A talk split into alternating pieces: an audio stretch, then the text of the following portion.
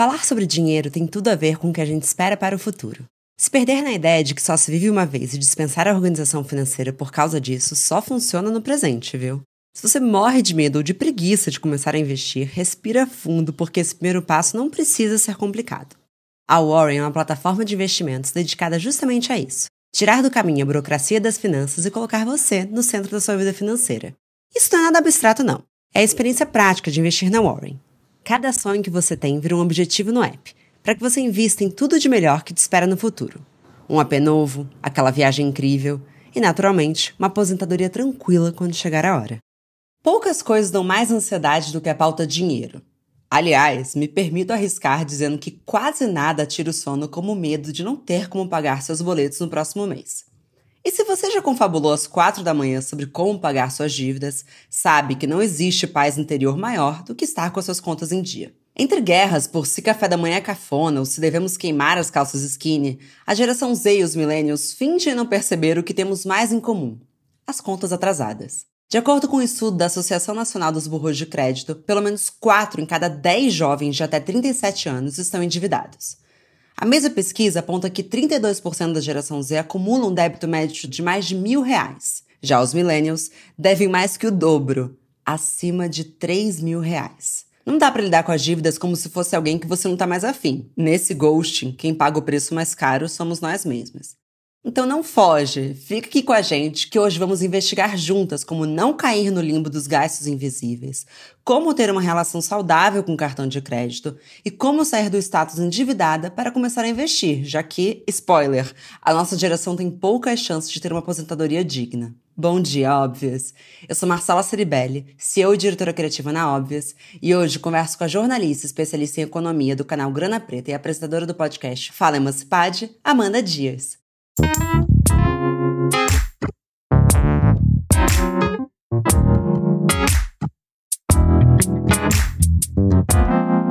Bom dia, óbvios. Bom dia, Amanda! Muito feliz de te receber aqui hoje. Como que você tá? Bom dia, Marcela. Bom dia, óbvios. Eu nem acredito que eu tô aqui, tô muito feliz. Mas de forma geral, vamos ser sincera, eu tô bem exausta.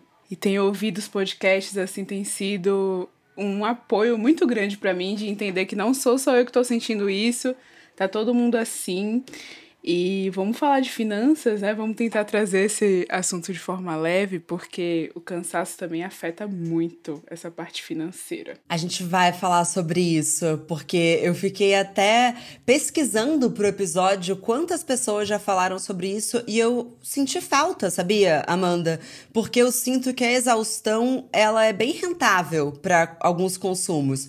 Mas vamos lá, a gente chega lá. Enquanto isso, eu tô te olhando, te achando mega jovem, então imagino que você esteja nessa faixa etária que eu comentei no monólogo. O que, que, fez você sair dessa tendência de uma geração bem ferrada para ser uma especialista em economias? Quer contar um pouco da sua história? Olha, eu sou muito parte dessa geração. Eu não fujo desses dilemas da geração millennial. Eu tenho 28 anos hoje e consegui de fato sair da casa dos meus pais e começar a me bancar ano passado, 2020 praticamente. Então, antes disso, eu tava lá me matando de trabalhar com os meus três empregos, porque isso é possível, né, na geração millennial, essa geração que é a geração mais educada da história, mas ao mesmo tempo os salários eles não evoluem nessa mesma proporção. Então os salários são menores e para a gente conseguir ter uma renda que consiga cobrir os nossos custos que estão mais altos, muitas vezes a gente precisa se jogar em duas, três jornadas de trabalho para conseguir assim sobreviver com o básico. Então eu não fujo dessa dinâmica. Acontece que por conta de fazer parte de uma família de baixa renda do interior da Bahia, eu cresci tendo acesso a todo esse controle financeiro assim, no mínimo, sabe? Era preciso muito controle financeiro para conseguir dar conta de sustentar os filhos, dar o mínimo de conforto, de acesso à educação.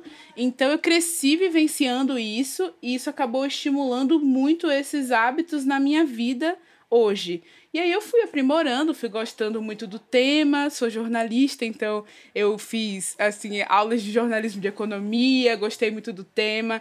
E para quem não sabe, porque as pessoas bugam assim a cabeça quando eu falo que eu sou jornalista, que eu sou da área da comunicação, mas que eu falo de finanças.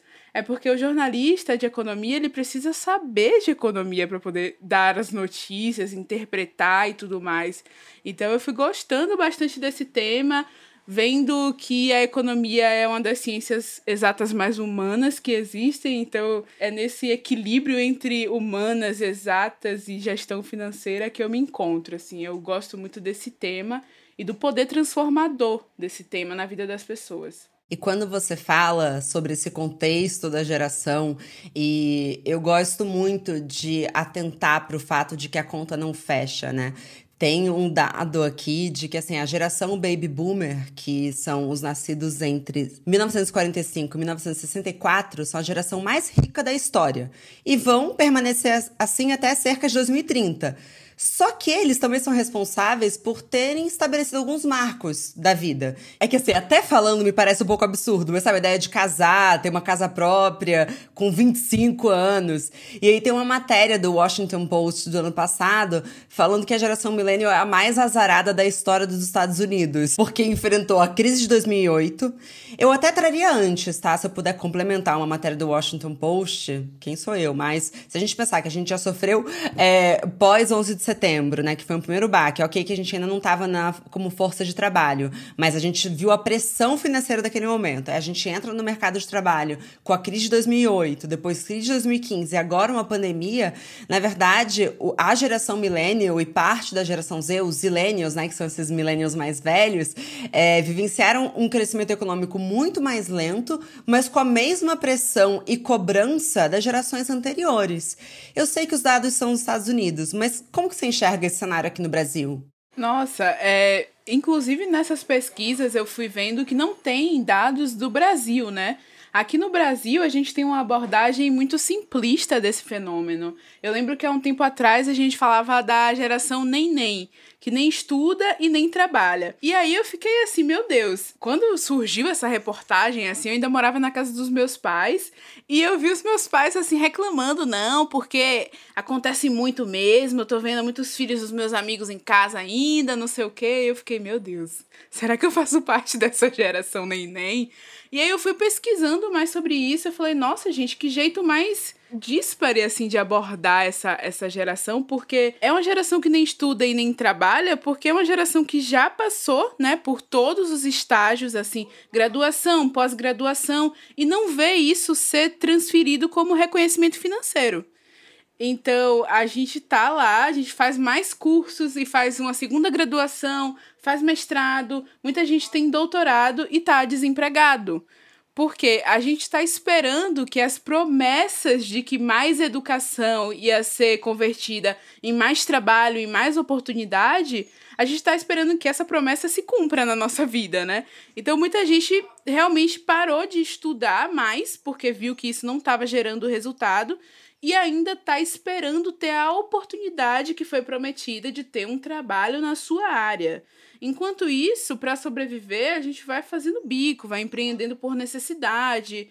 É, não sai da casa dos pais porque aluguel, hoje em dia, assim, nas principais capitais, o aluguel ele praticamente custa muito mais que um salário mínimo. Então, para quem ganha dois salários mínimos, já não fecha a conta né? Inclusive, é bom citar isso, que o, o salário mínimo ele foi definido em uma época onde existia muito trabalho em fábricas e as fábricas tinham aquelas vilas operárias. Inclusive, o meu avô foi dessa época, né? Ele mora até hoje em uma vila operária. Então, salário mínimo, os quesitos para o salário mínimo foram definidos lá atrás e não foram atualizados hoje sabe? Então, quando você vai descontar o aluguel de um salário mínimo, não sobra nada, assim, a conta realmente não fecha. E segundo os dados do Diese, é, para você viver com o mínimo no Brasil hoje, é preciso você ter um salário de 5 mil reais. 5.065 reais. Quem é que tem esse salário no Brasil hoje? Então, sim, essa conta não fecha. É muito mais difícil a gente realizar é, esses marcos que os boomers trouxeram aí como metas de vida e ao mesmo tempo a gente não tem as mesmas metas, né? Não tem os mesmos propósitos de vida. É aquele socão de realidade, mas que também serve para argumentar no almoço de família, porque essa coisa da geração nem nem é uma versão perversa, né, para julgar como se fosse uma questão de preguiça, uma questão de então faz mais. Você fala, não, mas eu, eu já tô no meu limite, assim, porque o mercado tá querendo cada vez é até aqueles memes, né? Que é, são é de chorri, do número de coisas que se pedem numa vaga versus o que, que eles querem. Então, é o estagiário que, na verdade, já tem a pós-graduação, sabe? É, então, realmente fica muito complicado da gente se defender e se posicionar em alguns momentos. Mas se você é da geração Z e achou que eu fosse só ficar batendo na cabeça dos millennials, pode voltar aqui. Porque o dado que a gente tem agora, que a geração Z já tem algum nível de poder aquisitivo, porque chegaram numa idade para isso, é que os jovens são os mais propensos a acumular dívidas nos cartões de crédito, ainda mais do que os millennials. É, isso, inclusive, olha que loucura. A geração Z é uma grande esperança do setor financeiro, já que eles vão dar muito mais lucro para os cartões de crédito nos próximos anos. E só para a gente trazer em números, cerca de 41% da geração Z tinha é, cartão de crédito no ano passado, em comparação a 34% da geração Y, nós, millennials, quando a gente tinha a mesma idade em 2012. Quer dizer, cartão de crédito, que é o primeiro passo para uma boa dívida, eu digo aqui com lugar de fala, já tá na mão de pessoas que estão fazendo trend no TikTok de I want it, I got. Qual o perigo aqui, Amanda? Socorro, dá para ter cartão de crédito e não se endividar? Qual que é o contexto do cartão de crédito que você não tem uma relação tóxica com ele? Ajuda a geração Z, por favor. Gente, é, é sério aquele meme que a geração Z acha que pagar conta é cringe? Porque eu fiquei, meu Deus. Bom, não sou geração Z, mas o que eu entendo é que eles acham que ficar falando de boleto o tempo todo, tipo, ah, já entendi, você paga suas contas. Acho que eles acham cansativo. Paga uma conta pra você ver, geração Z, se você não vai querer falar que tu pagou suas contas. Nossa, total. E aí, e aí é cansativo e é chato pagar conta e é chato falar de boleto, é chato falar de educação financeira, mas é a geração que tá mais bombardeada, né, pelas lógicas do consumo, pelo marketing, pelas redes sociais. A Ana Garrett, tipo, eu tô vendo aquilo ali o tempo todo. Eu rolo meu feed, eu tô vendo aquilo ali é, as trends no TikTok é tipo, ah, comprei em tal site, comprei na gringa, olha o que eu comprei, coisas aleatórias que eu comprei sem necessidade. Gente, né? A gente precisa ficar atento a essas questões, porque assim, a gente está vivendo um desafio muito grande. E eu tô falando hoje mesmo, hoje de manhã, eu fui no supermercado e minha, minha companheira, na verdade, ela foi no supermercado e ela trouxe uma latinha assim de óleo de cozinha, meio litro. Tá custando sete reais. E eu moro em periferia, tudo aqui é mais barato que no centro. Tá cada vez mais difícil a gente sair do orçamento ali, dos custos essenciais para comprar algo fora, para comprar algo que a gente deseja, para realizar os nossos sonhos. Então, assim, a primeira coisa do cartão de crédito é que ele não é uma extensão do salário, ele não é uma extensão da sua renda. Não dá para lidar com ele como se, ah, eu gastei, eu vou gastar aqui meu salário, mas ainda tem aquele limite do cartão de crédito que eu posso usar e aí eu empurro para o mês que vem. É, essa é a fórmula perfeita, como você falou, para adquirir dívidas. Então, assim, o cartão de crédito ele tem que estar inserido dentro do seu orçamento. Preciso cortar todo o meu cartão de crédito? Não. Não, não, não precisa fazer isso. O cartão de crédito pode sim ser um aliado, principalmente se você empreende, trabalha de forma autônoma, é frila. E aí o que, que acontece? Trabalho de forma autônoma, não tenho reserva. Né? Não tenho reserva financeira, não tenho reserva do meu negócio. E aí o meu notebook quebrou. Nossa, o meu notebook é essencial para o meu trabalho. Se não for com ele, eu não consigo trabalhar. Ou seja, eu não consigo fazer renda e ter dinheiro no final do mês para pagar minhas contas. Então você precisa substituir urgentemente ou pagar o conserto do seu notebook. E é aí que entra o cartão de crédito, sabe? Para esses gastos que são emergenciais. E aí você precisa substituir, você não tem reserva, você usa o cartão. Mas lembrando, ele precisa caber no seu orçamento. Então, ao invés de você separar os 10% e investir numa reserva no futuro, você pode usar o seu cartão desde que a mensalidade dele, né, fique ali entre 10% da sua renda, para que isso não extrapole muito e você acabe se enrolando ali com aquelas parcelas. Então, a fatura do cartão de crédito, ela tem que ser no máximo 10% da minha renda. Sim, principalmente assim, se você for uma pessoa de baixa renda, você tá vivendo ali, né, dentro do essencial para você. É muito importante também a gente ter uma noção. Eu trabalho com um orçamento que é o orçamento de base zero. O que que isso significa? A gente planeja exatamente o destino de cada dinheiro da gente. Então, beleza, a maior parte, que é 70% da sua renda, vai para os custos essenciais, que são aqueles que você não pode de jeito nenhum viver sem. Alimentação, transporte, as contas de água, luz, aluguel. Então, isso é essencial, porque mesmo que você perca toda a sua renda, você não pode deixar de pagar essas coisas. E aí, o restante desse salário, os 30%, ele vai sendo dividido, né? 10% para gastar como quiser, 10% para reserva, e vai fazendo dessa forma. Por isso que eu coloco o cartão de crédito como algo assim que tem que ficar entre 10% da renda. Não dá para ele ultrapassar isso, porque geralmente a gente não compra coisas essenciais no cartão, né? Ultimamente que você não, não pode parcelar uma compra de mês no cartão. Então, o cartão é para aqueles, aqueles gastos que são mais emergenciais, para as urgências. Você vai comprar uma coisa muito grande, tipo um notebook, uma televisão, uma geladeira, que é essencial também. Você compra no cartão, mas desde que essa parcela não, não ultrapasse 10%. Eu vou indicar aqui, tem uma série da Vox que é Explained. Passa no Netflix, eles têm um especial sobre dinheiro. E eles têm um episódio, é curtinho, gente, tem 13 minutos, sei lá é, falando sobre cartão de crédito. E eles explicam a história do crédito nos Estados Unidos. É um pouquinho diferente do Brasil, mas acho que, enfim, como a gente é também muito colonizado pelos Estados Unidos, no sentido de até nossos hábitos de consumo parecem muito mais com os norte-americanos do que com os europeus, acho que é sempre bom a gente ficar esperto, assim. E quando eles explicaram que o cartão de crédito é um dinheiro que o banco tá te emprestando e não um dinheiro seu, eu passei a olhar meu cartão de crédito quase como um inimigo, sabe? Assim, isso aqui não é um lugar gentil, sabe? Esse limite de cartão não é uma gentileza que, é, que o banco tá me dando. Ele vai querer é, o pagamento em dia. Enfim, e é interessante porque eles também ensinam nessa série algumas pessoas que é, sabem brincar muito bem de cartão de crédito, com os benefícios, porque uma pessoa que tem, sei lá, quantos cartões de crédito, consegue viajar de graça, ficar no hotel de graça. Então, assim, também é algo para se olhar, porque já que a gente vai jogar esse jogo, dá para jogar esse jogo de várias formas, sabe? Super, dá para jogar de várias formas, mas aí é isso, né? Esse ponto é bem interessante, porque é um empréstimo, é o crédito, né? É como se você estivesse pegando um dinheiro emprestado, a juros. É bem importante falar isso.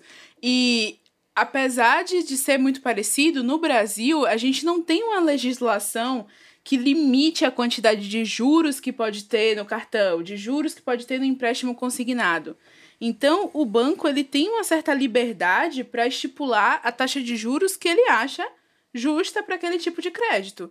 Então, quanto mais fácil vier o crédito, eu acho que maior é a taxa de juros, porque assim, se o banco vai emprestar um dinheiro para uma pessoa, por exemplo, que recém fez 18 anos, o risco de crédito daquela pessoa é gigante. Então, consequentemente, a taxa de juros também vai ser maior. E lembrando que os juros de cartão são rotativos. Então é juros sobre juros, juros sobre juros, assim, e tem o potencial de aumentar muito essa dívida ao longo do tempo. Eu acho que depois do cheque especial, que é aquele limite da conta, o cartão de crédito é a pior forma de endividamento que existe no Brasil hoje. Mas vamos lá. E se a pessoa já tem uma dívida no cartão? Ah, eu já tô devendo, vamos pegar a média millennial ali, 3 mil reais no meu cartão. Qual é o primeiro passo? Bloqueio esse cartão? É, como é que sai do limbo da dívida? Porque, justamente, pelos juros serem rotativos, parece que não vai acabar nunca. Ah, então tá bom. Então, quando tiver 70 anos, eu libero esse cartão daqui. Nossa, total. E assim, eu vejo muita dificuldade com as pessoas que eu atendo de negociar o cartão. Porque enquanto você está pagando em dia, infelizmente, o banco ele não tem interesse em negociar com você. Porque assim, você está aceitando aqueles juros que ele está colocando ali. Hoje no Brasil, inclusive, não só eu, como outras educadoras financeiras que inclusive já estiveram aqui no Mundial Óbvios, falaram bastante sobre o quanto no Brasil é difícil para o bom pagador conseguir negociar uma dívida e reduzir juros, por exemplo. Porque o que, que acontece? É, quando você, em linguagem bem millennial, bem popular mesmo, quando você mete o louco e deixa a dívida caducar, é, é, meio que você dá um susto no sistema financeiro, assim. Ele já conta com aquilo como parte do fluxo de caixa dele, já é a gestão de risco do banco. Você tem um negócio e você sabe o quanto de risco você toma quando você tem aquele negócio o banco sabe que é arriscado emprestar dinheiro. Ele sabe que existem riscos de calote. Então ele já inclui aquele calote como parte do custo do negócio mesmo. Então quando você deixa a dívida caducar, o banco já assumiu o seu custo. E aí quando você tá lá no futuro recebendo aquelas ligações do telemarketing, insistindo que você negocie sua dívida, esse é o melhor momento para negociar. Nossa, é meio tóxico, não? Tóxico total. Quem tem assim Capricórnio no mapa, que odeia dever para as pessoas, fica ali morrendo, não, eu quero negociar, eu quero fazer. Só que é muito difícil negociar quando você tá em dias com a sua dívida, sabe? É muito difícil você conseguir reduzir os juros.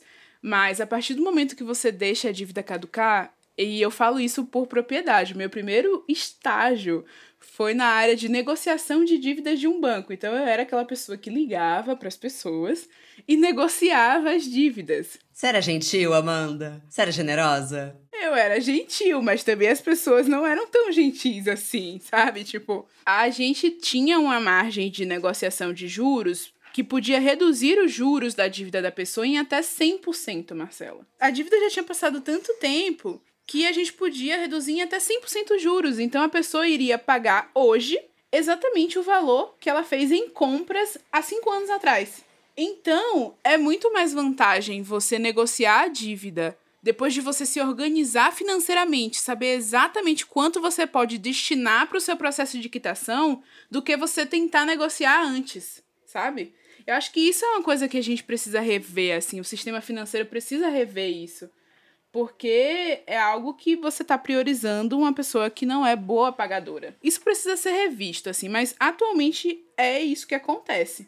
Então, quando você está devendo há um tempo, que o telemarketing já começa a te ligar, você já tem uma vantagem melhor na hora de negociar. Então, assim, é, esse é um dos conselhos que eu dou, assim, não é um conselho oficial, mas é algo que observo por experiência mesmo e outras educadoras financeiras já falaram bastante sobre isso. Não é algo só meu, mas é algo que é, é convencionado entre os educadores financeiros, porque é uma prática do mercado.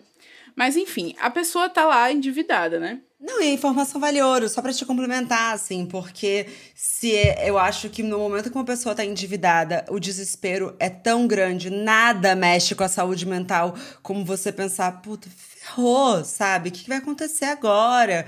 Então, assim, claro que tem que dividir, porque se é assim que funciona, as pessoas têm que saber. Injusto é que isso não seja conhecimento geral. Isso que você falou é muito importante, porque eu atendo pessoas tão desesperadas, assim, para poder pagar as dívidas, que mesmo a gente tentando negociar, mesmo a gente vendo todos os indícios que não há interesse da instituição financeira em negociar, essa pessoa acaba assumindo um acordo que ela não pode pagar no momento para poder quitar aquela dívida. E aí o que, que acontece? Isso se torna um ciclo vicioso, porque a partir do momento que você assume uma parcela de quitação que vá tomar boa parte da sua renda, essa renda, considerando tudo que a gente já falou aqui, que já está bem apertado, né, para as pessoas manterem o orçamento em dia.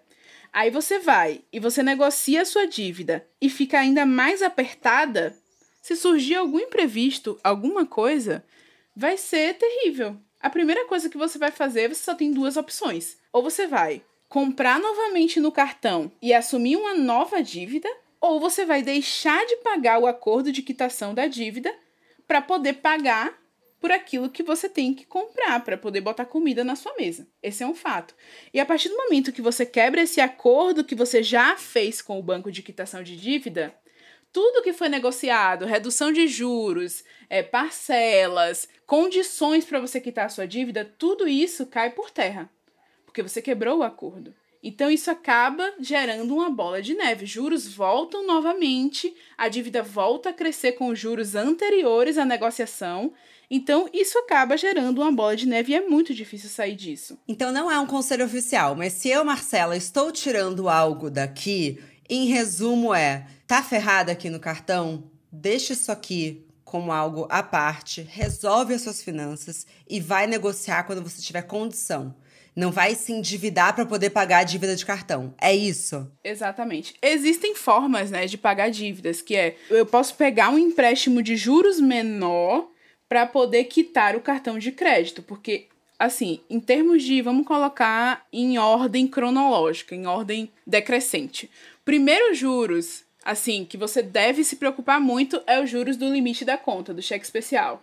Depois, cartão de crédito. O cheque especial é o pior de todos. O pior de todos. O cartão de crédito é o segundo pior. Então, você pode sim assumir e pegar um empréstimo de juros menor para poder quitar esses dois. Mas fora isso, a primeira coisa é você analisar: vale a pena mesmo entrar num processo de quitação de dívidas agora? Porque se por um lado você vai ter mais paz financeira, vai ter mais saúde, mais equilíbrio, né? Sua mente vai ficar melhor quando você quita a sua dívida. Nossa, é uma paz, porque é terrível você acordar com o telefone chamando porque tem alguém te cobrando uma dívida. Isso acaba com a autoestima de uma pessoa. Isso acaba com a saúde mental de uma pessoa.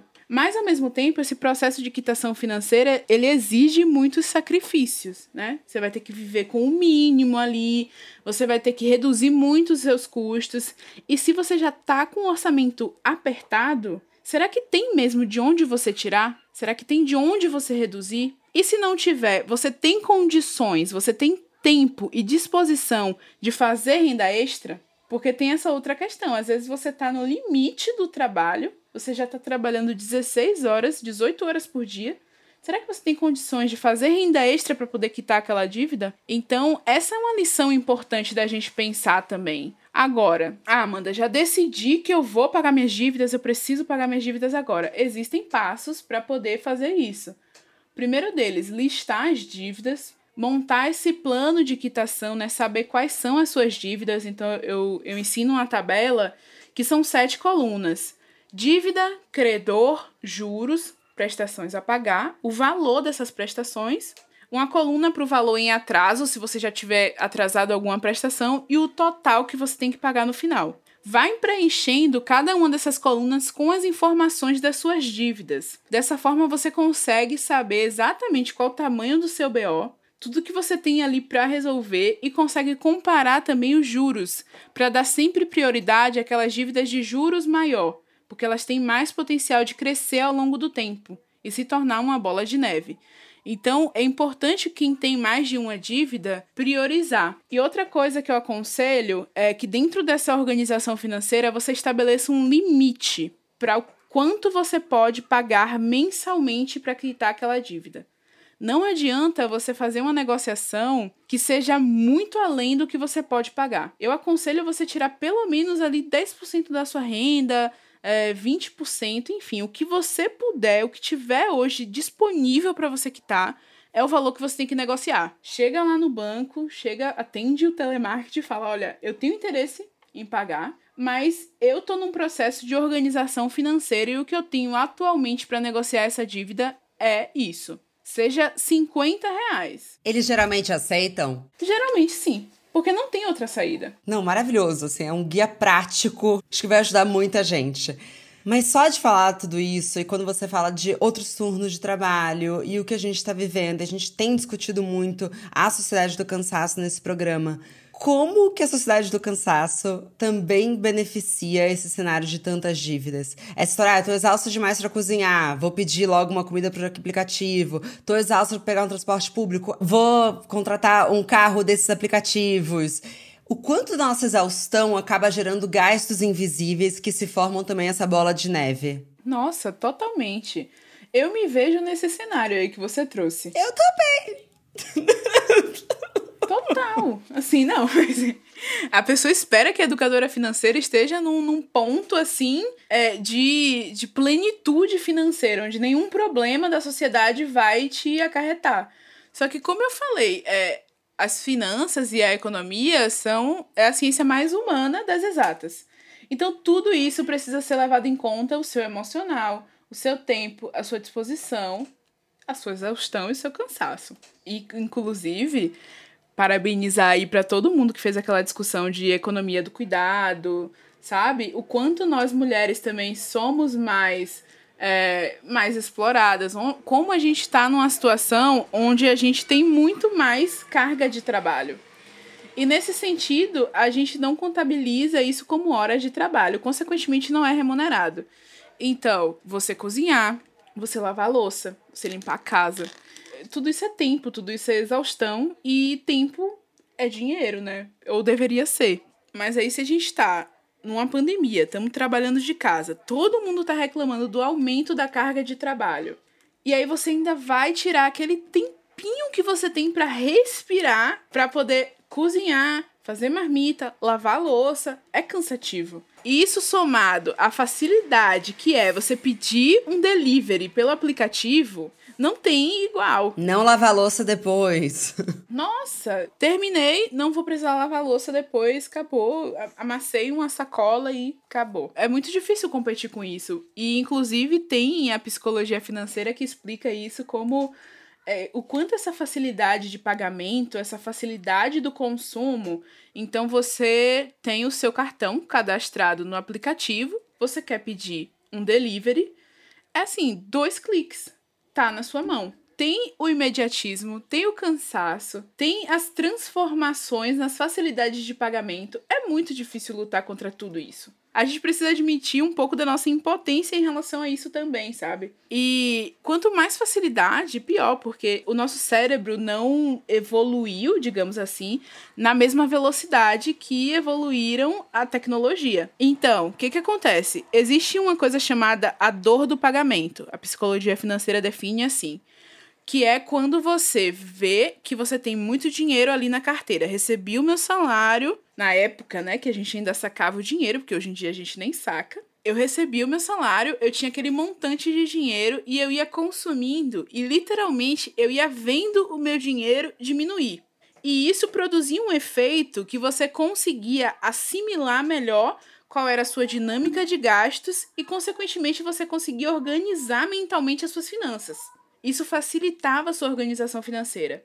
Hoje em dia, com tanta facilidade de pagamento e principalmente depois da pandemia que a gente já nem saca mais nosso dinheiro, a gente compra assim na velocidade de um clique. Então você vai comprando, você vai ali e só no final do mês, quando chega a fatura do seu cartão, é que você se dá conta da sua dinâmica financeira. E aí o que que acontece? Aquele ciclo de culpa, de culpabilização, de você sentir aquele baque, né? Se culpar, se martirizar e tal, e gerar uma ansiedade em relação a como eu vou quitar essa dívida, como eu vou pagar a minha fatura do cartão, vai sobrar pouco dinheiro para o mês que vem e gera um ciclo vicioso, porque toda essa ansiedade, tudo isso gera uma culpa, uma coisa que paralisa você, você não necessariamente vai agir em relação a isso. Então, só muita educação financeira mesmo para a gente aprender técnicas assim mais visuais e práticas para a gente conseguir organizar a vida financeira. Bem, para quem quer começar a investir, muitas vezes é um mercado muito complicado. A gente costuma dizer que o mercado de investimentos tem um, um financês, né? E a gente está aqui para isso, para justamente descomplicar, trazer essa facilidade, porque tudo que é desconhecido acaba trazendo um desconforto mas é, a poupança é um paradigma de muitas gerações, né? Que a gente sempre ouviu que ah, na poupança o dinheiro está seguro. Mas a gente começa entendendo que vários produtos, assim como a poupança, também têm a mesma segurança, que é o fundo garantidor de crédito, né? E a mesma facilidade também para aplicar, como um CDB, uma LCI, uma LCA, né? LCI e LCA também isentos de impostos, como a poupança, e CDB tem tributação, mas muitas vezes muito mais rentável pagando impostos, né? Então, é, eu acho que o principal, né, é buscar a, o conhecimento, buscar ajuda, buscar uma consultoria que possa te auxiliar no início, né? Porque é realmente um mercado que tem uma sopa de letrinhas, mas que não é difícil, né, de você começar a guardar, né, através de renda fixa, não perdendo o seu perfil de investidor, entendendo os seus objetivos. Então, o início da aplicação, ela precisa ser não somente alinhada com o perfil do investidor, mas como também com o perfil do seu objetivo. Né? É muito importante porque são estágios que você vai conquistando ao longo da sua vida de investidor, objetivos que você vai alcançando, que você vai construindo ao longo desse tempo. E daí na hora então de se escolher, né, de que forma começar a investir, como que eu começo, por onde eu começo, a primeira coisa é você entender que é, no mercado de investimentos existem alguns modelos né, de trabalho então, o que a gente chama modelo 1.0, 2.0, 3.0. O que, que isso significa? 1.0 é um modelo de bancos, né, que a gente ah, conhece tradicionalmente e acaba tendo ali alguns conflitos de interesse, principalmente porque ele vai te entregar apenas uma bandeira, né? Então você está numa instituição onde você não vai ter uma vitrine de investimentos, uma vitrine de oportunidades, de produtos que você pode escolher. E isso não significa que né, bancos não possam ter produtos bons, mas eles não têm todos os produtos bons. Né? Então, quando a gente vem para o modelo 2.0, que já é esse modelo de corretora, ele abre essa vitrine de investimentos. Né? Então, a gente começa a ter não apenas uma única bandeira, mas a gente começa a ter várias instituições onde mais ou menos como se fosse um shopping center financeiro, onde você vai poder olhar diversos produtos, identificar o que, que é melhor para o seu perfil e que está com a melhor rentabilidade do mercado. Mas ali ainda a gente tem é, pessoas que estão trabalhando através de comissões. Então, esse ainda é um conflito de interesse, porque o incentivo é na ponta errada. Então, você vai poder encontrar pessoas que vão cuidar do seu dinheiro com foco no cliente, mas vão ter pessoas que vão estar com foco na comissão. Então, a gente essa incerteza acaba trazendo uma falta de transparência, de você não saber se realmente aquele produto é o ideal para você. E aí, quando você vem para corretoras como a Warren, que tem uma taxa fixa, uma taxa única, você tem a certeza de que o foco está sendo no cliente. Porque independente de produto, não tem um incentivo na ponta errada, existe essa transparência, existe esse foco no cliente, em a gente buscar a melhor rentabilidade para o cliente, porque a gente cresce juntos. A gente sai de uma posição de vendedor de produto para um consultor de cliente, para um especialista realmente. E esse é o grande diferencial hoje da Warren, né? onde a gente tem essa transparência, esse alinhamento com o cliente para que ele de fato possa ter o foco no trabalho e deixar o dinheiro a gente cuidar, né, com mais tranquilidade, sabendo que a gente está trabalhando da melhor forma aqui para atender as necessidades e ajudar ele na construção dos objetivos. Investir sem ansiedade é um trabalho mais complexo, né? Porque as pessoas elas vão muito com foco no resultado, muitas vezes no que se ouve nas manchetes, né, de, de alguns canais que é, o dinheiro se transforma com uma velocidade que na prática isso não acontece. A prática é uma construção. Realmente, investir não é uma tarefa fácil. Né? Você precisa de tempo e dedicação. E nessa tarefa de investir, o principal fator é o tempo. E o tempo vem aliado com a paciência, com a né, não ansiedade, né, não ter essa essa ansiedade de já estar no objetivo, porque se fosse fácil, todo mundo estaria né, com os objetivos já realizados. Então, como que a gente faz para não criar essa ansiedade no investimento?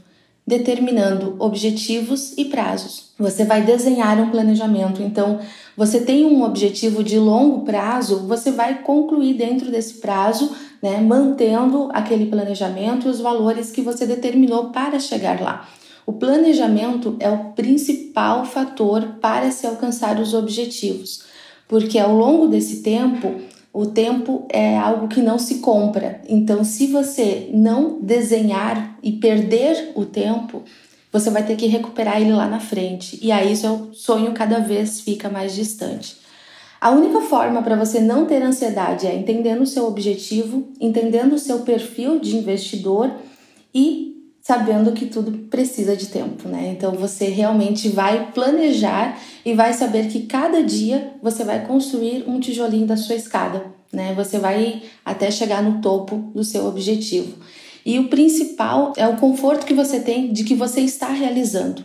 Né? Eu acho que dentro do planejamento, o principal não é só o objetivo, né? Isso é, é algo que você vai alcançar, mas o principal é a disciplina, é o ato de você manter um tijolinho por dia na construção ali da escada para você chegar no seu objetivo.